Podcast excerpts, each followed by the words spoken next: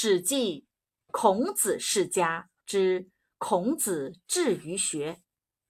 孔子出生在鲁国，祖先是宋国人，名叫孔繁叔。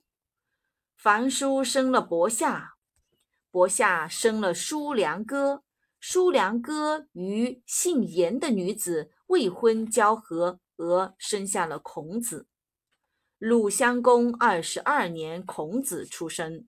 生下来的时候，头顶中间下凹，就像是出生地附近的泥丘山的形状一样，所以起名孔丘，字仲尼。孔丘出生三年左右，叔良哥就去世了，葬在房山。孔子无法确知他父亲的墓在哪里，因为母亲对他隐瞒了这件事。孔子从小就对礼礼仪感兴趣，小时候做游戏常常摆设煮豆等祭器，模仿祭祀时的礼仪动作。孔子的母亲去世后，孔子就把灵柩暂时停放在五父渠的路旁。周易有个知情的人告诉了孔子他父亲的墓地。然后他才把母亲的灵柩运往房山，和父亲合葬在一起。孔子十七岁的时候，鲁国大夫孟舍子病危，告诫他的儿子义子说：“孔丘是圣人的后代。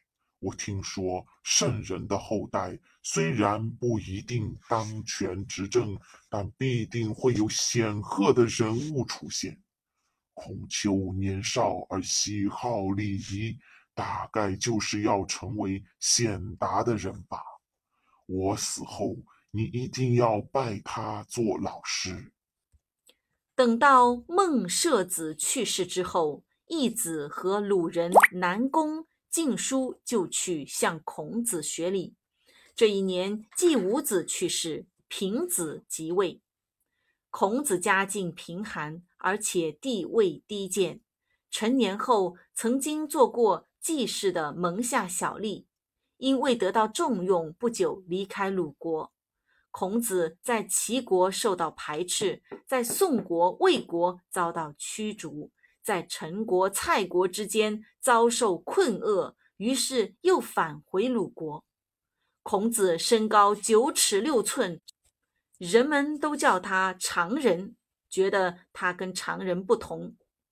鲁人南宫敬叔对鲁君说：“请让我和孔子一起到周氏去。”于是鲁君给了他一辆车、两匹马和一个童仆，随孔子出发到周氏去学礼。据说见到了老子。学成离去时，老子送他说。我听说，富贵的人送别时赠送财物，仁德的人送别时赠送言辞。我不够富贵，就盗用仁德之人的名号为你送行。聪明洞察的人常常靠近死亡，这是因为他喜欢非议别人。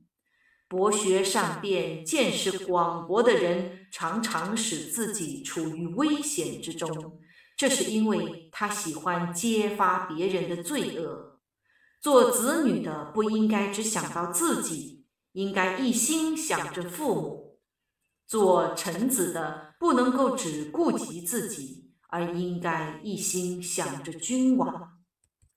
孔子从周氏返回鲁国后。门下的弟子渐渐多了起来。名师点拨：孔子是我国古代著名的思想家、教育家。他虽然从小家境贫寒，却并不注重对名利权势的追求，而是一心专注精神品德上的提升，重视古之礼法和制度。他的许多观点至今仍起到重要作用。